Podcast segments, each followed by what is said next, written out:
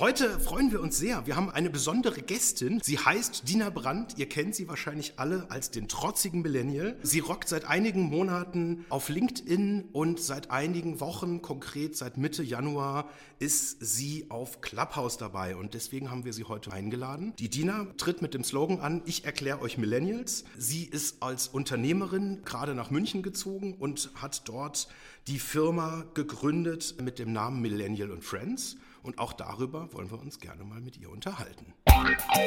Digitacheles. Digitacheles. Digitacheles.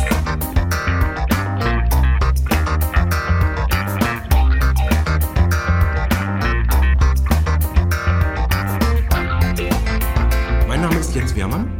Und ich heiße Eckehard Schmieder. Dina, wir haben dich nicht nur deswegen im Gespräch, weil du auf Clubhouse bist, sondern weil du auf Clubhouse wie in deinem natürlichen Habitat unterwegs bist.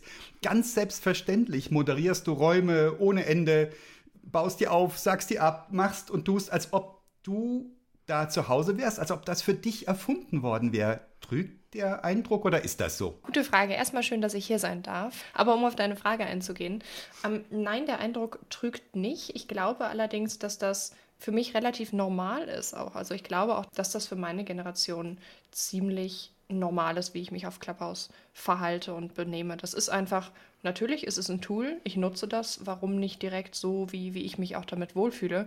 Ähm, ja, je mehr ich das verstehe und je schneller ich das verstehe, desto mehr kann ich auch damit machen. Also all in und gucken, was ich da rauskriege.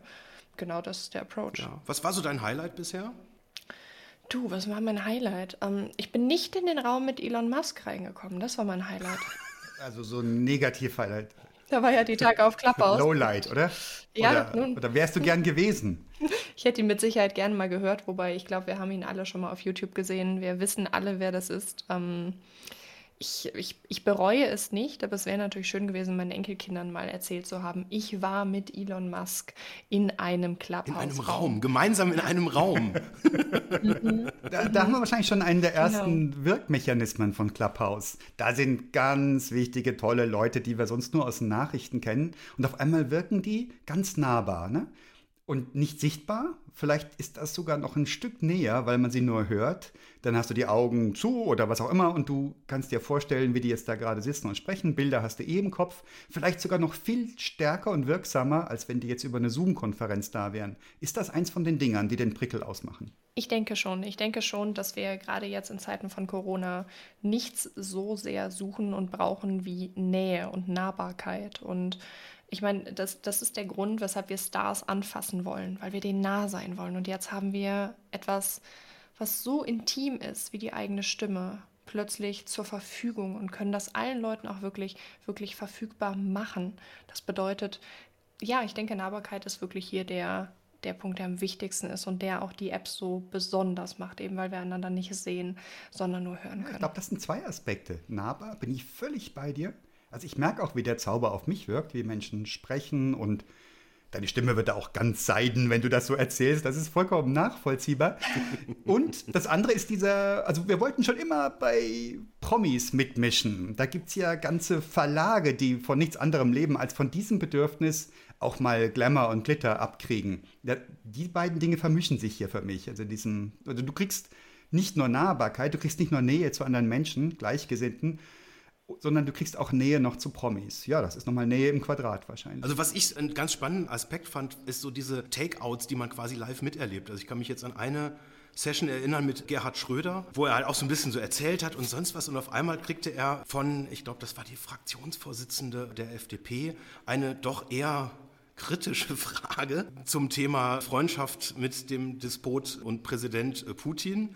Und das fand ich ganz lustig. Dann ist er plötzlich, ich glaube, er hat dann nicht mehr mit der Clubhouse-App geredet, sondern mit seinem Assistenten, der daneben saß und hat dann so ganz präsidial gesagt, oh, wenn Sie der jungen Dame bitte sagen können, dass sie sich eine andere Frage ausdenkt. Ich fand das so lustig, wie, wie cool und wie authentisch, also wie als wenn er jetzt bei Wetten das auf dem Sofa sitzen würde und irgendwie, also Technik, glaube ich, nicht verstanden, aber auch scheißegal, einfach mal mitgemacht, einfach mal ausprobiert und das fand ich irgendwo echt einen grandiosen und auch wirklich einen sehr, sehr nahbaren Moment auch. Dina, eine Sache, die ich überhaupt nicht verstehe, also nicht für zwei Pfennige, hilf mir. Was um alles in der Welt ist der Ruheraum? Da sind lauter Leute drin und keiner spricht. Warum sollte ich in einen Ruheraum auf Clubhouse gehen, wenn ich keinen Bock habe zu sprechen? Was um alles in der Welt sollte mich davon abhalten, den Home-Button zu drücken oder was auch immer ich drücken muss, um die App zu killen? Du, ganz ehrlich, wir haben eben noch in einem Clubhouse-Talk genau darüber geredet. Ich glaube, es geht tatsächlich darum, auf Clubhouse ähm, den Algorithmen mitzuteilen, hey, ich bin aktiv. Ähm, das heißt, rankt mich höher. Ich weiß nicht, ob das tatsächlich damit was zu tun hat. Ähm, zum anderen ist es vielleicht so, so eine Art Zusammenchillen, aber wir müssen nicht reden. Gleichzeitig scrollst du ja trotzdem immer durch, durch die Räume und schaust, okay, wer ist da? Ähm, welche Bilder sind da angezeigt? Ist das vielleicht ein möglicher Geschäftspartner slash möglicher ähm, ich weiß nicht, keine Ahnung, Mensch, den ich irgendwann mal heiraten möchte.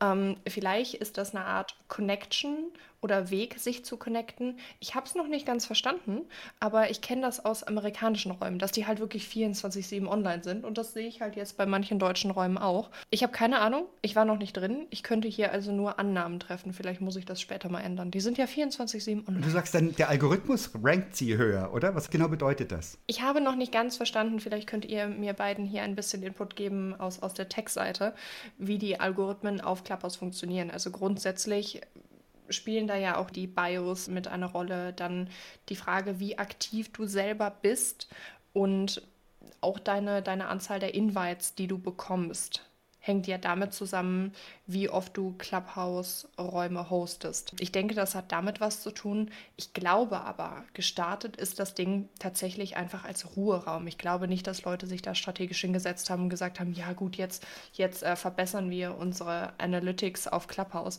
Nee, ich denke, die haben das einfach ins Leben gerufen und haben gedacht, okay, gut, dann gehen wir das weiter. Irgendein Handy wird hier schon liegen, das können wir 24-7 online lassen, ja perfekt. ähm, du, keine Ahnung. Menschen sind kreativ. Ja, stelle ich fest, dass die, dieser Algorithmus Voodoo, dass der so ähnlich wie bei Google läuft, nämlich du weißt nicht wirklich, wie gerankt wird. Und mhm. dann gibt es lauter, es gibt ja ganze Beraterblasen drumherum, die sagen, nee, musst du so, dann macht Google so. Und Google selbst lässt Dinge mhm. verlautbaren, aber es wird nie richtig publik, was nun eigentlich zum Erfolg führt. Und das scheint hier ähnlich angelegt zu sein. Und die Vermutung liegt nahe, ja, wenn ich da viel mich rumtummele, sogar Räume hoste, dann bin ich offensichtlich wichtig und dann weiß der Algorithmus, wow, guck mal, der ist wichtig, mach mal was mit dem. Was du auch Spannendes gesagt hast, du hast diese Invites erwähnt. Was mir mhm. auffällt, mhm ist, dass bei mir in meinem Profil, so kurz wie es ist, aber eine der wenigen Informationen, die da sind, ist drin, wer mich invited hat, nämlich der Jens. Und ich weiß nicht, ob mir das peinlich sein muss oder in ob dem Fall auf jeden Fall ja, natürlich. Nein. Nein. aber, ja, aber es ist praktisch, die, die Wege sind nachvollziehbar, wo Leute herkommen. Ich finde das interessant. Warum macht Clubhouse das? Was ist deine Vermutung? Ich denke, um so ein bisschen vielleicht auch den Community-Charakter nochmal nochmal aufzugreifen. Ich kann mir vorstellen, dass es einfach eine kleine Spielerei ist. Jetzt bin ich aber auch nicht besonders tief da drin. Das heißt, es kann schon sein, dass das einen bestimmten Grund hat, den ich mir einfach nicht erklären kann. Ich könnte es mir jetzt aus der technischen Sicht sich so vorstellen, dass die Macher halt auch überlegt haben, was passiert denn da? Mhm. Ich meine, ich habe nur Audio. Also was ich mache, also zumindest von den Leuten, die sprechen, ich gucke natürlich, mhm. ich gucke in die Bio rein, das ist doch völlig klar. Und dann schaue ich irgendwie, was, was, was ist da, was geht da ab. Ja. Und da ist je nachdem, wie viel jemand über sich selber halt reinschreibt, manchmal echt sehr viel Substanz, also teilweise auch einfach nur äh, Geblubbere, wo man gar nicht unbedingt alles lesen will. Aber bei vielen steht wenig drin. Und dann ist das mhm. irgendwie cool, wenn man so zumindest halt mal weiß, seit wann ist jemand dabei. Das war, glaube ich, bei Xing auch mal eine Zeit. Oder wie viele Kontakte hat jemand. Dann merkt man irgendwann, hey, das ist jetzt irgendwie, das, das geht jetzt dann irgendwie zu viel. Dann macht man irgendwie so ein 1000 oder 500 plus dann irgendwann. Und das ist, glaube ich, so ein Ding am Anfang, will man halt irgendwie so die Attention halt auch lenken. Und dann überlegt man sich halt, was zeigt man an. Und ja, so viele Infos hat man ja nicht. Und im Zweifel, ja, ist es dann ganz spannend. Dann weiß man halt, wer halt irgendwie ins Game geholt hat. Und ja, es ist halt eine Information. Ne? Also ist, ob wie wichtig oder unwichtig, das ist scheißegal. Ist halt ein Stück weit auch einfach entertaining. Genau das. Bevor wir jetzt zu viel Details schon abfragen, du hattest vorhin gesagt, eingangs, dass das ganz natürlich und selbstverständlich für dich ist, dich in so einem neuen Raum zu bewegen. Da ist was eröffnet worden, eine neue Option und du guckst sofort, was du da rausziehen kannst, was du da machen kannst und bist sofort aktiv. Beschreib doch mal von dir aus, wie du das erlebt hast, was dich treibt, was da so Dinge sind, die dich zum Fliegen gebracht haben und Dinge, die dich abgeturnt haben, außer dass du Elon Musk nicht treffen durftest. Hm. Ja, immer noch, nur mein Herz blutet. Nein, also ich, ich muss tatsächlich sagen, Was ich sehr, sehr ansprechend finde, ist, dass du Leute in Echtzeit in der Konversation hören kannst. Ich glaube, dass ich Clubhouse ein bisschen anders nutze als die meisten Nutzer, weil ich es zum einen nutze, um zu wissen, okay, für, für Kunden, wenn das für die relevant sein sollte, was kann ich denen empfehlen? Das heißt, mein persönliches emotionales Interesse ist relativ gering. Ich versuche das mehr observierend mitzunehmen. Auf der anderen Seite sehe ich natürlich auch Leute, denen ich auf YouTube, auf Instagram folge dort. Und die wirklich mal in der direkten Kommunikation zu haben, ungestaged, zu sehen, wie die reagieren, einfach Menschen, native, live dabei zu sehen, wie die reagieren, das finde ich unglaublich spannend, denn wenn mir Clubhouse 1 gezeigt hat, ist das, naja, diese Art Moderation, das ist etwas, da entwickeln sich Leute extrem schnell weiter. Ich weiß am Anfang, wie das, wie das bei uns war. Ähm, manchmal labert man halt einfach nur und manchmal führt man wirklich durch die Gespräche und ähm, ich bin jemand, der redet sehr gerne und er hört sich auch gerne reden, aber ich selber merke, während ich rede, okay, gut, jetzt, jetzt verliere ich die Audience, jetzt, jetzt kommen Leute dazu, bleiben die Leute, die da waren. Ich, ich sehe Echtzeit-Feedback, wie die Leute reagieren, was die Leute antworten und dieses Echtzeit-Feedback von Leuten, obwohl du effektiv nicht wirklich mit den Leuten in einem Raum bist. Du siehst nur eins oder null. Und das das finde ich so wahnsinnig spannend. User-Feedback direkt, dass du visuell erfährst, auswerten kannst, wenn du so möchtest, um dann deinen nächsten Clubhouse-Talk darauf abzustimmen und auch zu schauen, die Namen. Wie reagieren Leute auf die Namen? Wie reagieren Leute auf Co-Moderatoren, die dabei sind?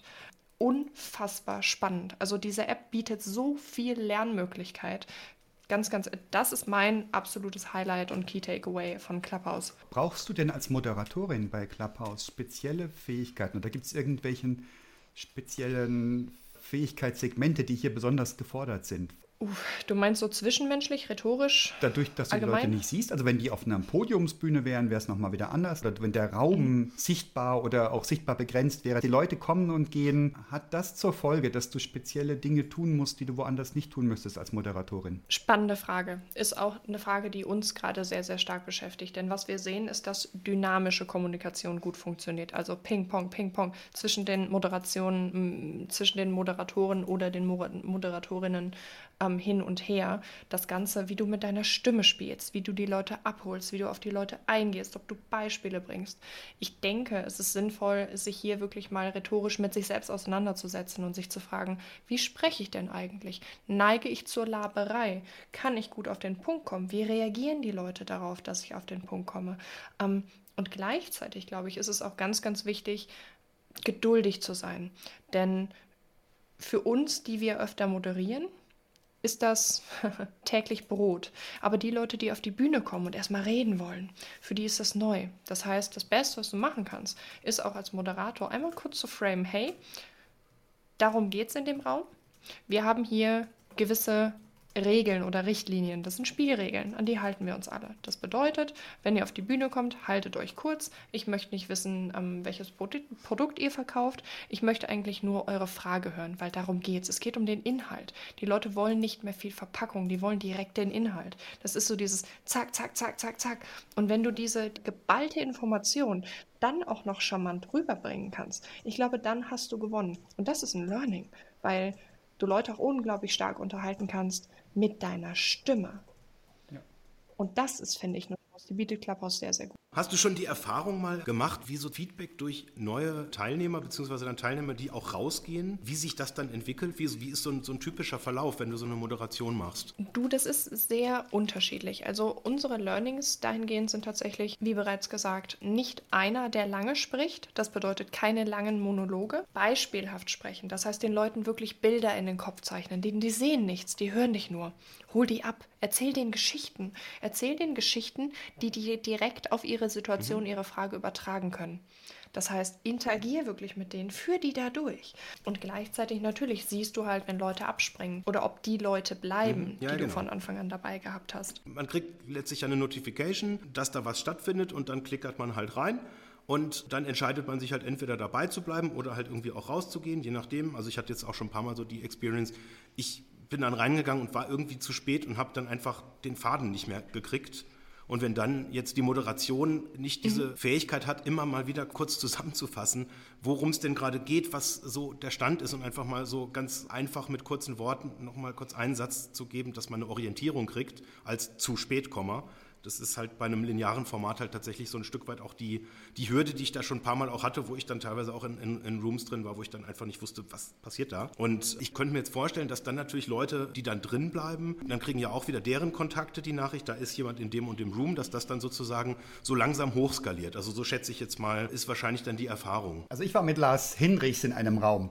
Lars Hinrichs ist ein Venture-Kapitalgeber, Risikokapitalgeber und das fand ich total prickelnd. Man muss ihn jetzt nicht ultra gewinnend finden aufgrund seiner Stimme, aber diese Sicht der Dinge, diese Welt, fand ich unglaublich spannend. Und er hatte Leute drin, die fragten ihn. Die typische Frage war, ja, ich habe ja so eine ganz geile Idee für eine App. Was soll ich denn jetzt machen, um da an Geld ranzukommen? Und was er gemacht hat, das habe ich gerade beantwortet. Erstmal einen Prototyp machen und so weiter. Und da hat es zwei, dreimal gesagt, das habe ich gerade beantwortet. Und das hat mich ein bisschen irritiert. Er schien das Format gar nicht so verinnerlicht zu haben, dass da Leute kommen und gehen, dass es das Prinzip ist und dass er nicht jeden erst zurechtweisen muss. Er könnte ja auch sagen, ich sag's nicht nochmal, wäre er endgültig draußen ja, ja, ja, gewesen. Gut, Aber der Rüffel, der, Rüffel war einfach überflüssig, fiel mir auf, passte aber so zum Gesamttypus. Dem interessant, was ich für ein Bild habe vom Lars Hinrichs, nur von seiner Stimme. Ich meine, ich habe auch kann Bilder googeln, das ist aber wenig interessant. Aber genau das, was du sagst, Dina, dieses, ich höre ihn direkt, ich höre ihn live, kriege mit, wie er reagiert und habe ein Gefühl dafür, wie sympathisch ist mir das oder beeindruckt mich das oder was auch immer. Wahnsinnig spannend finde ich es, in Räume reinzukommen, wo Leute über ihr Fachthema reden. Also ich war jetzt bei so ein paar Performance-Marketern drin, wo ich rauskriege, die haben so einen richtigen eigenen Jargon. Die unterhalten sich mit Größen und ähm, Begrifflichkeiten, die nachvollziehbar sind, die aber schon einem ein Gefühl geben, dieser Raum ist für diese Leute da und da würde ich mich jetzt nicht einmischen, weil ich kein Performance-Marketer bin, habe aber wahnsinnig gerne mitgehört. Und da hat sich mir eine andere Frage gestellt, Dina, wo du vielleicht eine Antwort zu hast. Und zwar, mir kamen ein paar Aspekte sehr spannend vor. Ich hätte die aber mitschreiben müssen. Jetzt bin ich niemand, der sich einen Zettel nimmt. Und da hätte ich rauskriegen müssen, auf was rekurriert dekorieren die da? Ich hätte mir vielleicht die Leute merken können und sagen, denen schreibe ich mal eine Direktmessage oder DM, wie es nur heißt, im, in Insiderkreisen. Die Hürde scheint mir dann groß, aus diesem Redefluss rauszugehen und zu sagen, ich schreibe mir jetzt den Namen auf oder ich schreibe mir ein Stichwort auf. Das kommt mir so richtig medienbrüchig vor. Ist das nicht wahnsinnig flüchtig, was da passiert? Oder ist das sogar darauf angelegt, flüchtig zu sein? Das ist so eine gute Frage, die du stellst. Ich denke, also ich kann, ich kann dir mal beschreiben, wie ich diese App nutze.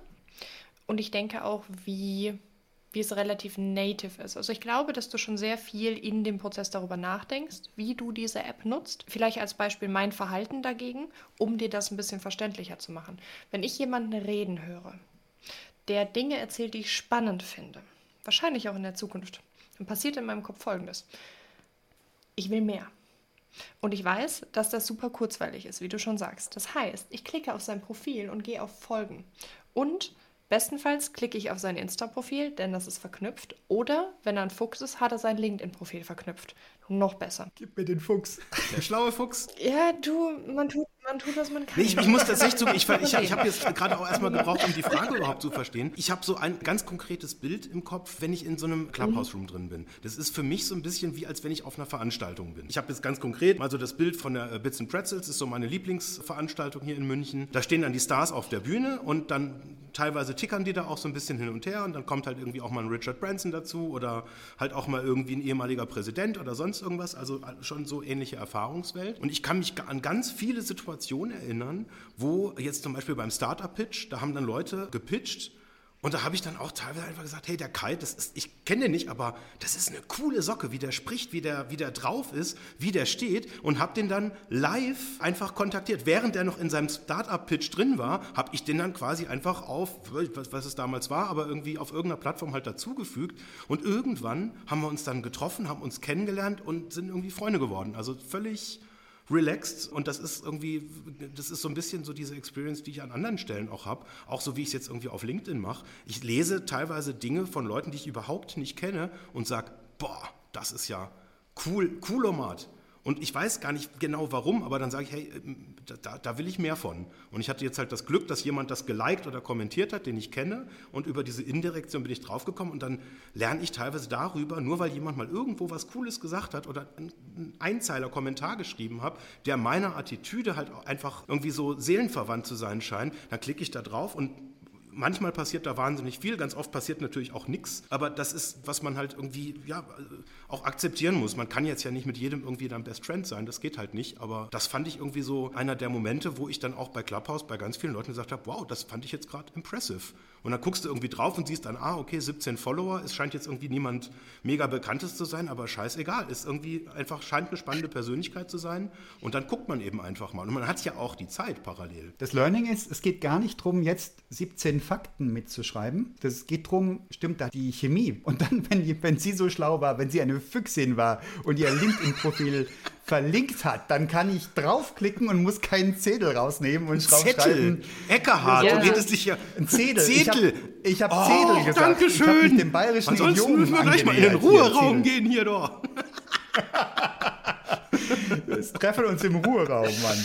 Ja, also das muss ich auf jeden Fall machen. LinkedIn-Profil als URL aufschreiben. Das ist eh nochmal so ein Ding. Diese Profile fand ich unglaublich interessant, wie die Leute sich darstellen, wie ich mich selber darstelle, auf so einem reduzierten Raum. Ich habe festgestellt, es gibt so ein zweistufiges Profil. Das erste ist, wenn du auf das Bild klickst, kommt ein Profil. Dann kannst du das noch hochziehen und dann kommen noch andere Informationen. Das heißt, du kannst es staffeln, was du zeigen willst. Das ist total spannend, wie Menschen sich darstellen, wie Menschen erstmal von gar keinem Profil ich bin ja nur so zufällig hier, ich lese die Bildzeitung auch nur wegen dem Sportteil, bis hin zu jede Lebensgewohnheit, jede was auch immer. Und ich bade meine Füße gerne in. Unschuld.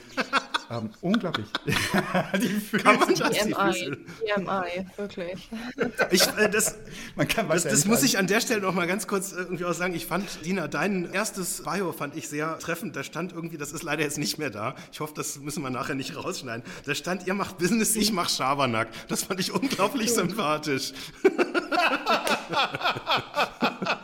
Ja. Ja. ja. Du, das ist ja auch der Approach hinter dem Ganzen. Also was ich gerade im deutschen Raum unglaublich stark sehe, ist, dass Leute das so ernst nehmen und sich so verkopfen. Genau wie wir jetzt hier darüber sprechen, oh, wie nutzen wir das denn? Wie können wir das denn nutzen? Ähm, vergleich das einfach mal, wie der Jens gerade sagte, mit wie wir im Real Life interagieren. Im Real Life da passiert ja auch alles live. Krass. Das heißt, das, was mein Gegenüber jetzt sagt, wenn ich das nicht mitschreibe, dann ist es ja auch weg ja, okay, dann kann ich den ansprechen. Das Interessante ist, dass Social Media eigentlich ganz genau so funktioniert wie das Real Life. Wir nehmen es nur anders wahr, weil es digital stattfindet.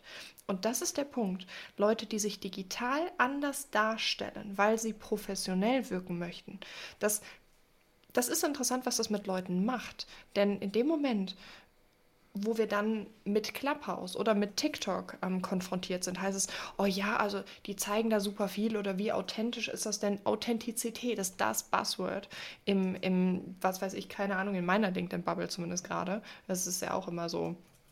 Ähm, ich denke mir, naja, Leute, seid, seid doch einfach ihr selbst. Also ja, klar bist du Profi. Natürlich erzählst du Leuten nicht, alles aus deinem Leben, aber vor allem bist du Mensch. Und ich sehe tatsächlich die Deutschen sehr, sehr stark damit strugglen. Wenn ich in einen amerikanischen Raum gehe, boah, was lassen die einen da? Ah, Halleluja. Aber die sind trotzdem Profi. Die sind nur einfach mehr sie selbst, weil die das mehr native nutzen. Die kommunizieren einfach mehr native. Wir verkopfen uns total. Soll ich was aufschreiben? Soll ich, ja, verklicke ich jetzt da drauf? Wie erreiche ich den? Schreib dir da einfach an. Guck, guck. und wenn er, wenn er keine Infos hat, hat er keine Infos. Schlimmstenfalls googelst, google zu denen. So, wie wichtig ist es dir? Ist doch scheißegal. Ja, wie im Real Life halt auch, oder?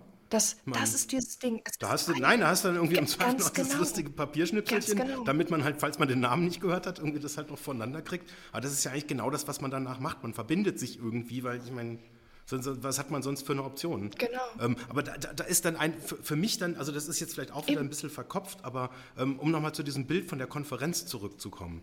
Was ich bei der Konferenz halt mache, ich weiß, ich habe da drei Tage Format, das ist quasi mit, mit äh, von einzelnen Tagen äh, von extrem kurzen Schlafpausen unterbrochen. Drei Tage einfach volle Druckbetankung, nur neue Leute und ich bin da auch in so einem anderen Modus.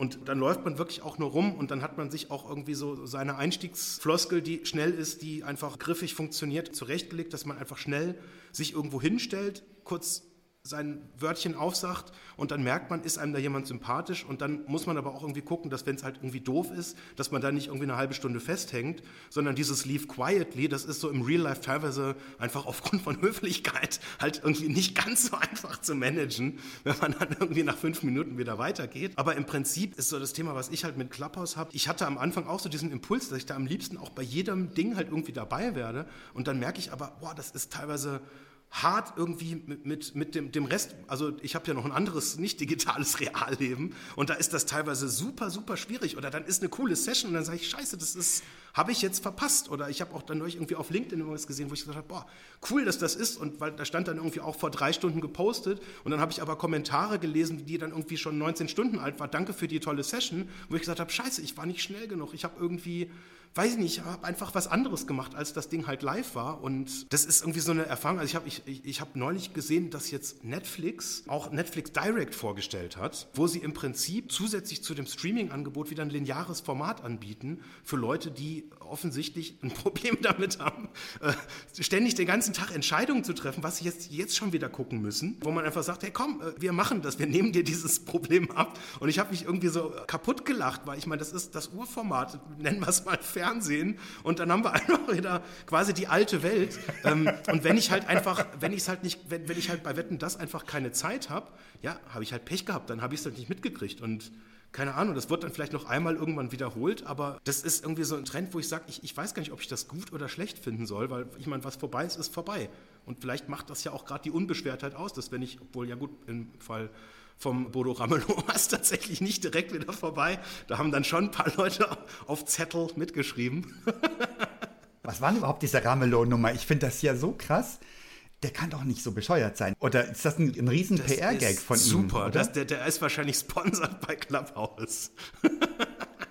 ja. Der ist Clubhouse-Botschafter, oder? Müssen wir gleich mal die Frau Merkelchen fragen, ob die das halt irgendwie... In dem Moment, wo wir jetzt darüber reden, hat Clubhouse für uns aufgrund dieser Situation so viel Relevanz. Wenn ihr euch das, wenn ihr euch das einfach mal aus, aus Marketing-Perspektive anschaut, dann dann macht diese App an sich für sich reden mit den Leuten, die sie nutzen. Und ich finde es schon interessant, dass das auch Politiker die App nutzen, denn es steht ja gerade ganz, ganz, ganz stark in der Kritik, was die ähm, Datenschutzverordnung angeht. Da, da, zerreißen sich ja gerade die Leute drüber, ob, ob gut oder nicht gut, privates Profil, geschäftlich, wie nutzt man es, oh mein Gott, jetzt hat er da Scheiße gesagt, äh, haben das die Amis mitgehört. Ja, okay, gut. Ähm, aber allein die Tatsache, dass Hochkaräter, ne, Vorsicht bei dem Kontext auch, die kochen nur mit gefiltertem Wasser, dass die auf dieser App zu finden sind. Ich war letztens in einem Raum mit Christian Lindner. So, dass du kommst sofort an die Leute ran, Merkel, du kommst sofort an die Leute ran, Gerhard Schröder, Elon Musk, Gary Vee. Die, Entschuldigung, scheißen sich halt alle nichts. Und du kommst direkt an die Leute ran und das ist die größte Publicity, die die, die, die haben können. Und es ist wie, wie Real Life, wenn es vorbei ist, ist es vorbei. Das heißt, du nimmst teil oder du nimmst nicht teil. Und oh Gott, triggert uns das. Oh mein, wir, wir können nicht nicht teilnehmen. Und jetzt ist das Ganze digital. Oh mein Gott, dann, dann müssen wir ja erst recht teilnehmen. Das, es ist heftig, was die mit unserem, mit unserem ganzen endokrinologischen System machen. Und eigentlich ist wie Leben eigentlich funktioniert. Ja, du, du, kannst da so heftig tief reingehen. Überleg dir das mal. Das ist wahnsinnig spannend, was da passiert an einem Menschen. Ja, insgesamt wahnsinnig spannend. Wir kennen das seit Stark. ein paar Tagen und es ist beeindruckend, in welcher kurzen Zeit, halt auch jetzt aus der unternehmerischen Perspektive, da halt eine unglaublich hoch bewertete Firma halt im Raum steht. Das sind ja nur ein paar Leute. Also die letzte Zahl, die ich jetzt gelesen habe, das sind neun Leute. Und das ist, also was die da für eine Reichweite generieren und für eine Faszination und in welcher Geschwindigkeit irgendwie jeder rein will. Und irgendwie, also ich finde es schon erstaunlich, weil ich meine jetzt gerade so aus DSGVO-Sicht, es gibt ja eigentlich gar keine echte Debatte, weil es ist klar, es ist nicht DSGVO-konform, es ist im Prinzip eigentlich gar keine Option, dass man das ernsthaft in Betracht zieht. Und bei der Corona-Warn-App, da haben wir da lange, lange drüber diskutiert, oh, können wir das machen? Ja. Und ich meine, da reden wir davon, dass wir hoffentlich irgendwie da Menschen Menschenleben mitretten. Und bei der Clubhouse-App, keine Ahnung, jeder installiert es, also jeder, der kann. Die, die nicht können, das sind dann, glaube ich, häufiger dann auch mal die, äh, die dann auch gerne die Datenschutzdebatte oder die Links zu den Datenschutzdebatten dann auch irgendwie teilen und veröffentlichen, weil das ist ja böse. Und ich finde das erstaunlich, was da auch so sozial, was da so passiert, wie so die Effekte halt irgendwie sind. Und irgendwie am Ende will ja jeder rein. Dina, du hattest einen spannenden Post gemacht. Du hast gesagt, dem User ist Datenschutz egal. Das fand ich super. Hast einen riesen Thread losgetreten, da hatte jeder eine Meinung zu. Ich bin nicht sicher, wie pauschal man das sagen kann. Ich habe mich selbst beobachtet bei diesem Clubhouse-Benutzung. Zuerst mal habe ich festgestellt, wieso? Ich kann es ja benutzen. Ich habe meinen Invite genutzt und musste keine Kontaktdaten hochladen. Und dann kam der Punkt, wo ich meine beiden Invites verteilen wollte. Gönnerhaft, großzügig. Wer sind denn meine besten Buddies? Abgesehen von meinem besten Buddy, der mir natürlich den ersten Invite-Link zugeschickt hat. Wer sind meine besten Buddies? Wem, wem bezeige ich diese Gunst? Ja, das ist also großes Kino und dann habe ich festgestellt, ich muss jetzt meine Kontakte hochladen, sonst darf ich das nicht machen. Und ich mhm. habe mich tatsächlich erwischt, dass ich meine Kontaktdatenbank manipuliert habe, um das zu umgehen und dachte, wie viele Leute machen das? Ja? Wie viele Leute und warum mache ich es? Ja? Alle haben es ja hochgeladen, sonst würde das gar nicht funktionieren, dass du hast irgendwie Hubert Meyer hat schon 30 Freunde auf Clubhouse und diese ganzen Algorithmen wann werde ich wo angezeigt und wann wird mir was getriggert, würde nicht funktionieren wahrscheinlich. Ich weiß nicht, ob ich da ein Spießer bin oder besorgt oder was auch immer mit dem Datenschutz. Ich weiß auch noch, diese, ich kenne diese Leute, ich selbst bin nicht auf Facebook aktiv, aber meine Frau sagt mir das immer. Da hat sie wieder eine Freundin, die heftigst auf Facebook gegen die neuen AGB von Facebook widerspricht, in der Hoffnung, dass sie dann für sie nicht zutreffen oder sowas. Und irgendwie dreht sich da die Katze im Kreis, beißt sie sich in den Schwanz. Wir tun so, als ob und wissen nicht so richtig, machen den Spagat, aber im Zweifel entscheidet der Reiz, ja, und der Reiz ist da und du hast das ganz am Anfang super beschrieben, diese Stimme, die e-, Echtzeit. Das ist ein Stück von Authentizität, was wir sonst nicht haben, wenn wir auf unseren sozialen Medien uns schriftlich oder mit einem vorbereiteten Filmchen, wo ich 50 Mal neu schneiden kann, da ist eine Unmittelbarkeit und die scheint extrem viel Attraktion auszuüben, Anziehungskraft zu haben. Geht, wirkt auf mich total auch, ja, und muss ich feststellen. Dieses Thema Suchtfaktor ist ein bisschen abgeflaut bei mir wieder, nachdem ich auch so ein paar richtige shabby Diskussionen gehört habe und ganz ganz stark abgeflaut, als ich den amerikanischen Sprachraum rein bin. Da sind so viele Sachen. Du sagst, die sind echter und die machen sie nicht so ins Hemd wie wir. Mit wie stelle ich mich da? Ja, da habe ich aber auch viel Schmodder mitbekommen. Also da, so, wo ich denke, Alter, wen interessiert's? Ja, aber scheinbar interessiert es Leute, ja. Da bin ich vielleicht einfach die falsche Zielgruppe. Es ist spannend, was du sagst. Also zum einen, um nochmal auf die Amis einzugehen, da ist natürlich auch viel Blendung dabei, auch viel ähm, Toxic Positivity, um das so zu sagen, genau wie wir uns auf LinkedIn alle gegenseitig beklatschen und ich kann es nicht mehr hören. Oh, das ist so, so ein guter so ein Mehrwert, ja, ich liebe es auch. Ich, ich kann es auch nicht mehr hören. Mehrwert. Wir brauchen Mehrwert. oh, ich, ich krieg gerade rote Ohren. Hört auf, ich schäme mich. ich habe letztens mich mit, mit, mit jemandem unterhalten, der, der auf LinkedIn wirklich eine eine Brand aufgebaut hat, einfach nur mit, mit Anti-Kommentaren. Ist auch ein hochintelligenter, ähm, hochintelligenter Typ, auch im Bereich KI ähm, tätig. Und wir haben telefoniert und er sagte, du, du musst wieder eckiger werden, du musst wieder eckiger werden. Die Leute klatschen zu viel. Du hast viel zu viele Lemminge, die, die geil finden, was du machst. Du bist zu stark in deiner Bubble. Komm mal wieder da raus. Und das ist, das ist, finde ich, hier sehr, ähm, sehr schön beispielhaft, weil das hast du auf Clubhouse ganz genauso und die Leute beklatschen sich ganz genauso. Ähm, auch wenn ich mir manche deutsche Räume angucke. Die Leute beklatschen sich und feiern sich und ich möchte da gar nicht so negativ werden, aber es ist halt schon so ein ganz klares Ich, der jemand. Und ich denke mir, äh, ja, also primär bist du jetzt erstmal gerade jemand, der über fachliche Expertise redet. Alles klar, warum soll ich dir eher zuhören als jemand anderem? Aber zu, zu, zu sehr jetzt da in diese, diese Rand-Schiene gekommen. Äh, äh, äh, ähm, ich glaube, du wolltest uns mitteilen, dass du ja eigentlich trotzig sein musst. Und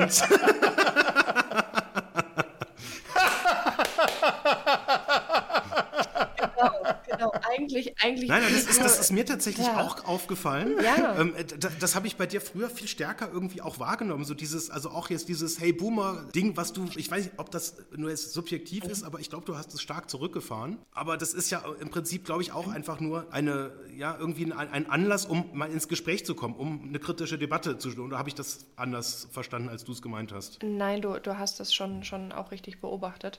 Ich meine, wir erzählen ja mit dem Account grundsätzlich eine Geschichte. Das heißt, am Anfang war es ein kleines, trotziges Kind, das hingegangen ist und einfach mal durch die Gegend geschlagen hat. In, in einem Netzwerk, das halt verhältnismäßig alt ist und sich davon schnell angegriffen fühlt. Fein. Ähm, jetzt ist es eine junge Frau. Das heißt, sie bekommt natürlich nochmal ganz anders Aufmerksamkeit. Ähm, jetzt wächst dieser Account so ein bisschen heran, wird ein bisschen, bisschen erwachsener, ein bisschen weniger eckig. Ähm, ich selber stelle gerade fest, dass mich das ein bisschen nervt. Also ich finde es das schön, dass es ein bisschen differenzierter wird, wobei ich auch hier sagen muss, differenziert ist es nicht. Es sind LinkedIn-Posts. Wie differenziert kannst du in LinkedIn-Posts werden? Ich für meinen Teil ähm, bin da nicht mit glücklich, aber das ist mein Job. Und so wie ich das abgebildet bekomme, funktioniert das auch sehr gut. Wenn du in die persönlichen Debatten gehst, ist es natürlich nochmal was ganz anderes. Es hat auch eine ganz andere Tiefe, aber das ist Kommunikation allgemein, das ist Social Media. Ich erwarte gar nicht, dass es heftig tief ist. Ich weiß aber, wo ich Leute triggern kann, damit die heftig tief gehen, wenn die Bock haben. Und, und dieses, dieses, dieses Trotzige war tatsächlich primär primär einfach Strategie, um, um Reichweite zu gewinnen, um eben auf ein Thema aufmerksam zu machen, das mir am Herzen liegt. Und das ist zwischenmenschliche Kommunikation. Denn mir hat mal ein Freund von mir gesagt, ja, ist ja schön und gut, aber die Leute, die du vor den Kopf stößt, ähm, die sprechen dann gar nicht mit dir. Und der hat sich richtig aufgeregt. Und ich habe gesagt, naja, also Du streitest dich gerade mit mir. Ich habe erreicht, was ich wollte. Wir gehen hier offen in einen Konflikt. Wenn du jetzt die Wertung rausnimmst, dass Konflikt etwas Schlechtes ist, dann stellst du gerade fest, dass wir beide versuchen, einander zu verstehen. Und das, da will ich hin, dass Leute versuchen, einander zu verstehen. Und genau deshalb trigger ich so ekelhaft stark. Mittlerweile muss ich aber auch sagen, wir, wir versinken in Kundenarbeit. Du, da bist du froh, wenn du einfach wirklich es, es kontinuierlich schaffst. Ähm, dazu kommt, dass ich selber relativ harmoniebedürftig bin. Das heißt, diese, diese Art von Rant, die immer am Anfang kam, das war für mich anstrengend, weil ich selber bin jemand, der muss sich gar nicht streiten. Dem ist das relativ egal. Der ist hier relativ indifferent. Na, ich reg mich manchmal auf und ich kriege zu viel, aber es muss nicht sein. Es gibt auch immer mal Tage, da, da ist das so und da haue ich wieder was raus. Aber jetzt gerade, ja, du regt euch halt alle auf so. Wenn, wenn ihr eine bessere Lösung fürs Problem hättet, dann müsstet ihr euch nicht aufregen. Das heißt, werdet einfach besser. Wie wäre es damit? Ähm, die, damit polarisierst du halt nicht so stark. Ne? Also vielleicht muss ich mich da auch noch mal ein bisschen korrigieren. Werde ich aber auch, weil diese Klatscherei unter meinen Posts, die nervt mich selber extrem. Also ich bin nicht da, damit mir Leute zuklatschen. Wie, wie nimmst du die Kategorien der Leute, die du da erreichst, so von den, aus Sicht der Personas? Sind das eher die, die jungen Leute, die sagen, ja, endlich mal jemand, der für mich, für uns spricht und ja, cool, ich, endlich mal einer, der es denen zeigt? Oder sind es jetzt eher so die, die du eigentlich adressierst? Also quasi sind das die Boomer, die da, da drunter sind und sagen, oder klatschen die Applaus und sagen, stimmt, das ist jetzt ein neuer Impuls? Oder wie, wie nimmst du das selber wahr? Du, das sind die unterschiedlichsten Leute. Auf mich kommen sowohl Leute in meinem Alter zu und sagen, boah, geil, dass mal jemand die Klappe aufmacht, so, das trauen wir uns nicht. Ja, wir sind angestellt, wir können es nicht. Ich denke mir, ich muss von dem leben, was ich da auf, auf LinkedIn äh, veröffentliche. Also ich, ich probiere das einfach mal. Ähm, und gleichzeitig sind das tatsächlich Leute, die was älter sind und sagen, hey, ähm, ich fühle mich regelmäßig angegriffen von dem, was du schreibst. Und weißt du was? Danke. Danke, weil du zeigst mir, wo ich meinen Scheiß nicht aufgeräumt habe. Gleichzeitig gibt es natürlich auch die Leute, die mir dann ganz andere Sachen in den Kopf hauen. Ähm, das war früher mehr, natürlich. Es war früher ja auch ähm, eckiger. Äh, du, von A bis Z alles dabei. Ich lerne Leute ganz neu kennen. Sehr nah zuweilen auch, ja. Unterscheidet sich das zu Clubhouse, um da den Bogen wieder zu schließen? Sind da grundsätzlich andere Leute da oder sind das ähnliche? Ich denke, längerfristig wird sich das ein bisschen verteilen, aber jetzt gerade sind eher Early Adopter auf Clubhouse. Zum einen Leute halt mit dem iPhone, weil Clubhouse bis jetzt nur für iOS läuft. Und zum anderen halt Leute, die, die schnell bei Hypes dabei sind. Ich meine, wir sind schon später hinterher. Clubhouse gibt es schon eine Weile. Ähm, das heißt, gerade sind vor allem Leute aus den Marketing-Bubbles dabei und das lockert sich jetzt gerade so ein bisschen auf. Ähm, deshalb vergebe ich auch sehr gerne Invites an, an, an Leute aus Branchen, die einfach erstmal gar nicht so, so im, im Gespräch sind, weil ich mir denke, so, Leute, ihr müsst irgendwas erzählen. So, lasst das. Die, die nerdigsten Themen sein, lass es die nischigsten Themen sein. Euch will ich hören, euch will ich verstehen. Ihr solltet mal sprechen, weil ihr habt keine Stimme medial. So, erklärt uns doch mal, was ihr da macht. Was, was, was macht ihr im, im Mittelstand? Was macht ihr in der IT? Was, effektiv, was, was macht denn zum Beispiel ein Diplomat? Wie wär's denn mal mit dem Diplomaten auf Clubhouse? Ey, nice. Kirche auf Clubhouse. Wie geil ist Kirche auf Clubhouse? Das sind Sachen, da. Gottesdienst, das wäre doch mal eine Es Idee. ist Das so wäre eigentlich genau das. Format, oder? Und dann kann man zwischendurch mal die Auch Hand heben reinholen. und Das sagen, finde ich spannend, ja. Super Hinweis, ja. Du kannst ja. alles thematisieren. Das ist super, super nice. Und ich glaube, dass, dass die Zielgruppen dahingehend sich noch deutlich stärker. Ähm, es werden mehr Leute auf Clubhouse kommen. Klar, irgendwann ist es kein Early-Ding mehr. Jetzt gerade, ja, es ist schon noch sehr markety, aber das, das löst sich auf. Also ich finde das super inspirierend, wie du das erzählst. Ich fühle mich da total erwischt mit dem, boah, da hat er strategische Absichten hinten und dann muss er das so hinten, dass ich bloß keine Auf oder was auch immer. Aber was mich interessiert ist, ich versuche rauszuhören, was dich wirklich antreibt. Du hast angedeutet, ich mache das für meine Kunden und gleichzeitig sagst du aber auch, ich will, dass Leute eine Stimme bekommen, die sonst keine haben. Warum? Die kannst du auch sagen, so hurscht, wenn die sich nicht melden, wenn sie nichts zu sagen haben. Ich glaube, ich denke relativ ambivalent. Auf der einen Seite bin ich die Erste, die Nackenklatscher verteilt. Auf der anderen Seite bin ich auch die Erste, die irgendwie eine Umarmung geben möchte, weil ich das bei mir selber ganz genauso wahrnehme. Und ich möchte Leuten helfen, das zu sprechen, was sie fühlen. Und ich glaube, dass man Leuten am besten damit hilft, indem man zum einen es vormacht und zum anderen ausdrückt, hey, hier ist eine sichere Umgebung, da kannst du das. Weil ganz, ganz viele Leute haben Angst davor, Fehler zu machen. Und das sind oft Leute, die haben halt einfach noch nicht so viel Routine in der ganzen Geschichte. In dem Moment, wo ich mir die Pfeile in den Rücken jage, dafür, dass ich das ausprobiere, schaffe ich für die vielleicht einen Space, wo die sich ausprobieren können, wo die keinen Pfeil mehr trifft. Das bedeutet, hey, auf meinen Nacken geht alles. Ich habe damit kein Problem. Ich kann danach noch stehen. Aber was die vielleicht da für sich mitnehmen können, ist hervorragend. Plus, und jetzt mal nicht so idealistisch, plus alles, was ich lerne, kann ich an Kunden weitergeben. Das heißt, ich mache auch noch Geld damit. Das heißt, ich kann sowohl mein, mein Idealismus-Fetisch ausleben, als auch sagen, nice, ich kann vielleicht einfach, ja, was weiß ich, einen Kunden besser bedienen. Das ist hervorragend. Das ist eine Win-Win-Situation für mich. Du bist so eine Art Jeanne d'Arc des Clubhaus. die Jungfrau von Orléans. Also vom Clubhaus klingt schon irgendwie zweideutig. Dann Das ist die falsche Ana völlig falsche Analogie. Du kommst hier nicht rein. Ich finde das total nachvollziehbar. Heute leider nicht. Diese ideelle Motivation, auch das ist ja eine Form von Echtheit. Interessiert mich, bewegt mich, berührt mich. Menschen begegnen. Nicht erst seit Corona ein Bedürfnis. Spannend, überzeugt mich, finde ich gewinnend. Ich schicke dir dann, wo du unterschreiben musst, gell? Also, Wollte ich gerade sagen. Das ist jetzt quasi ein Vertragsabschluss gewesen. genau, genau. Das war jetzt der Pitch. Wird geschnitten. Nee, da wird nichts geschnitten, ja. Viel zu viel Arbeit. Herrlich. Clubhouse selber filtert auch nach dem, was ihr inhaltlich in eure Bio packt. Das heißt, das ist der Grund, weshalb ich ähm, gesagt habe, ja, hey, ne, beruflich tausche ich Geld gegen Branding, Personal Branding, Content, Employer Branding, weil wenn die Leute danach suchen und du bist aktiv, dann ranken die dich, ähm, also dann rankt Clubhouse dich höher und du wirst potenziell eher gefunden. Deshalb ist eine witzige Bio nice, aber so ein bisschen Inhalt für wofür die Leute dich kennen sollen, ist ganz cool. Das, äh, keine Ahnung, also Ne, was macht ihr beruflich? Wie kann man mit euch in Kontakt treten? Und was seid ihr für ein Mensch? So, deshalb habe ich meine Clubhouse Bio angepasst und bin mit irgendwas, was meine Mom äh, betrifft, eingestiegen, weil ich damit auch auf LinkedIn einsteige. Weil ich mir denke, yo, ich halte meine Mom immer überall hin, was Verständnis angeht. Ähm, weil ich bin ja der Millennial, der seinen Eltern erklären muss, wie die Welt funktioniert. Warum erklärst du es deiner Mama und nicht deinem Papa? Äh, vielleicht hat der es schon verstanden. Möchtest du mal winken und ihn grüßen?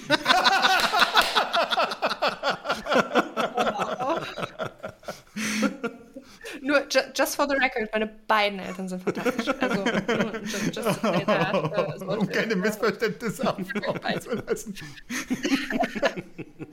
nice, nice. Ja, Ja. schön. Cool. Ja, finde ich auch. Freut mich sehr. Dina, ganz herzlichen Dank. Vielen Dank, Dina. Sehr, sehr gerne.